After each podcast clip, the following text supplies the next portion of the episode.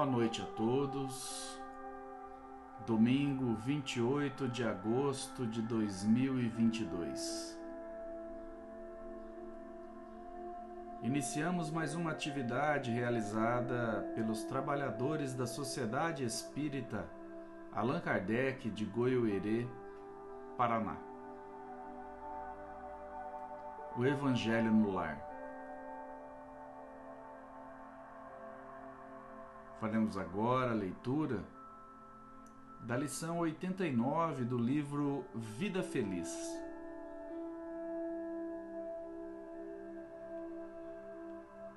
Se a tua palavra não tiver o objetivo de auxiliar, não a apresentes para criticar.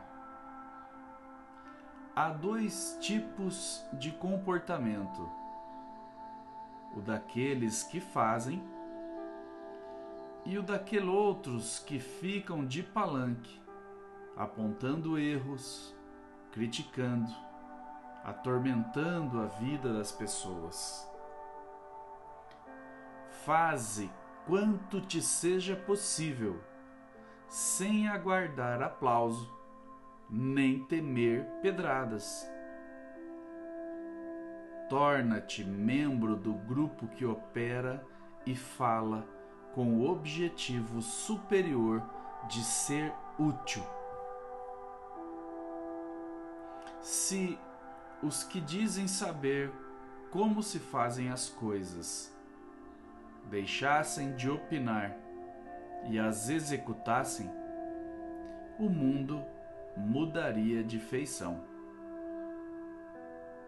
do livro Vida Feliz, ditado pelo espírito Joana de Ângeles, numa psicografia de Divaldo Pereira Franco.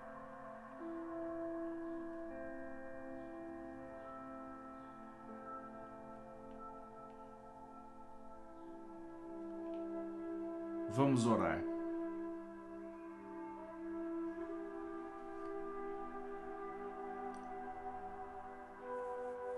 Querido Mestre Jesus, amigo e conselheiro de todas as horas,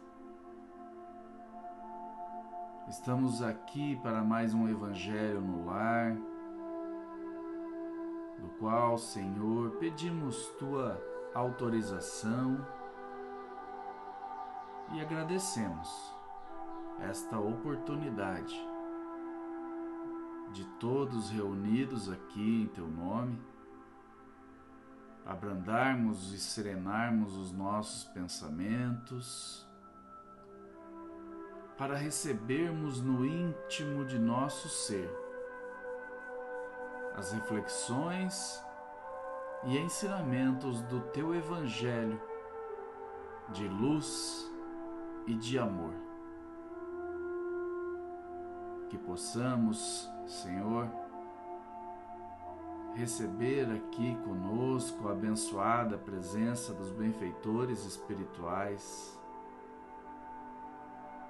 para que nos auxiliem, nos amparem e nos transmitem boas vibrações, bons fluidos e pensamentos. A esses amigos espirituais pedimos a fluidificação de nossa água, para que seja salutar ao nosso corpo físico, assim como a palavra do Cristo Jesus é para o nosso espírito. Jesus, querido amigo, conceda-nos a tua paz, a tua proteção e a tua companhia aqui agora, hoje e por todo sempre. Que assim seja.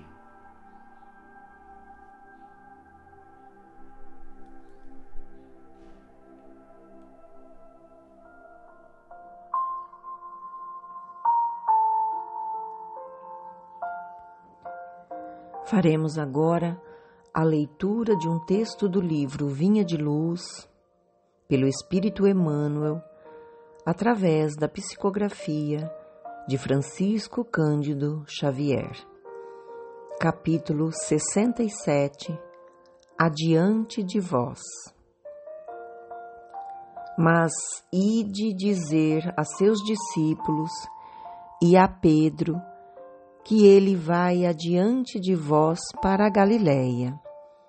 Marcos, capítulo 16, versículo 7. É raro encontrarmos discípulos decididos à fidelidade sem mescla nos momentos que a luta supera o âmbito normal.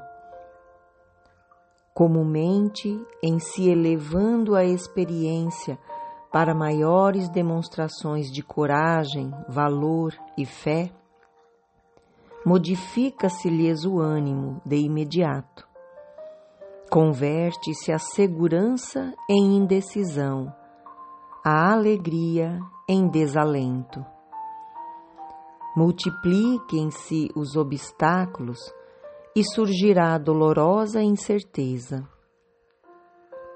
Os aprendizes, no entanto, não devem olvidar a sublime promessa do princípio, quando o pastor recompunha o rebanho disperso.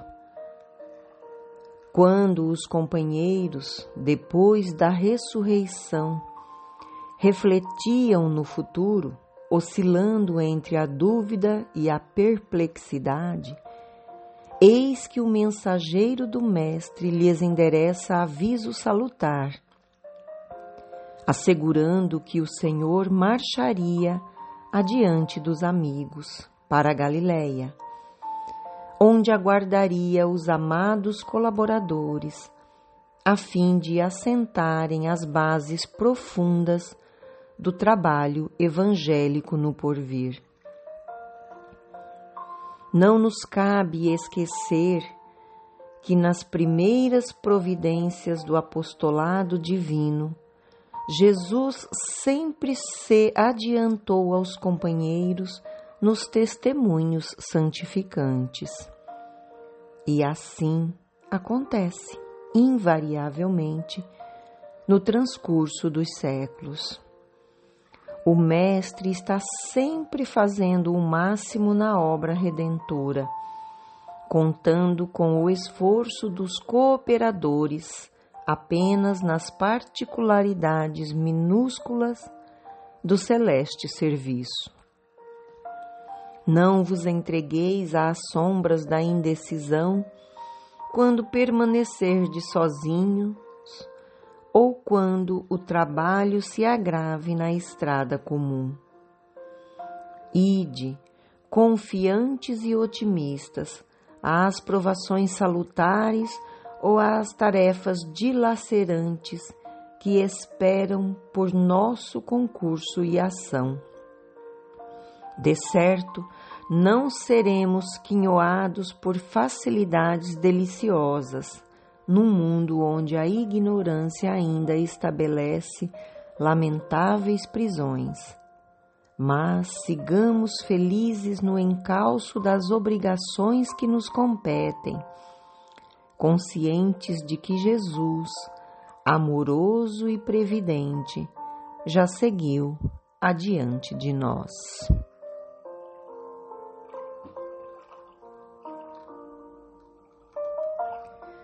Amigos, esta passagem que está no Evangelho de Marcos se dá após a ressurreição, quando algumas mulheres, entre elas Maria Madalena, se dirigem até o sepulcro para ungir o corpo de Jesus.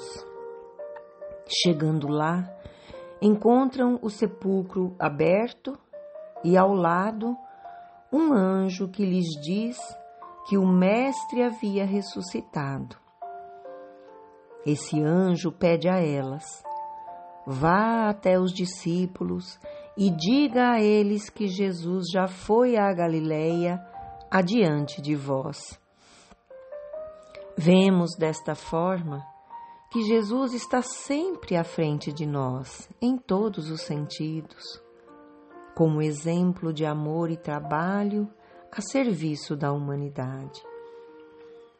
Serviço no sentido de servir, porque Jesus foi o maior servidor da humanidade.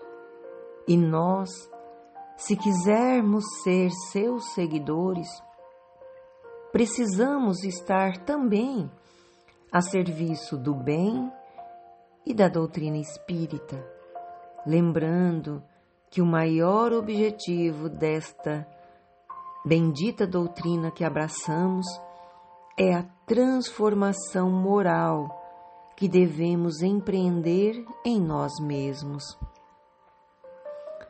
Jamais devemos nos esquecer que o Mestre está sempre à nossa frente, porque todos nós temos as nossas fragilidades. E é exatamente sobre essas fragilidades que o benfeitor Emmanuel vem nos dar a lição de hoje, nos levando à reflexão de como nós estamos nos comportando diante das dificuldades, mesmo que tenhamos o propósito de fazer o melhor.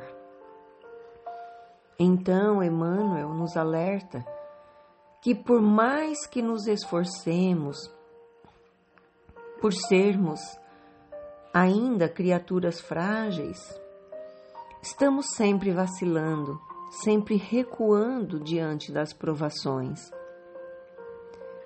Basta surgirem as dificuldades um pouco mais complexas, mais penosas, que nós começamos a reclamar, lamentamos, argumentando: por que será que Deus nos esqueceu?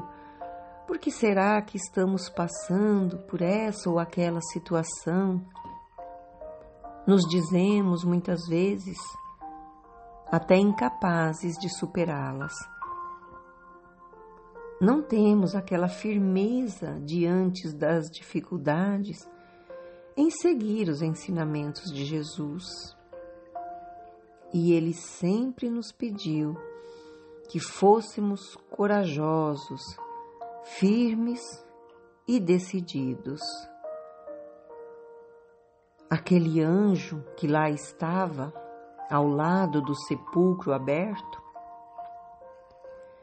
veio nos trazer a mensagem de que o Mestre marcharia sempre à nossa frente, não nos deixando para trás, mas sim nos arrastando, nos estimulando a seguir adiante para que realizemos o trabalho que nos compete de semear o seu evangelho de amor, lembrando que as maiores dificuldades, as maiores realizações, o próprio Mestre já fez e continua fazendo. Por isso, não devemos nos entregar às sombras da indecisão quando o trabalho se agrave na estrada comum, conforme nos pede Emmanuel. Sejamos confiantes e otimistas, buscando superar as nossas imperfeições e realizar da melhor maneira possível as obrigações que nos competem sempre conscientes de que o nosso Mestre Maior, amoroso e previdente, já seguiu adiante de nós e nos aguarda de braços abertos.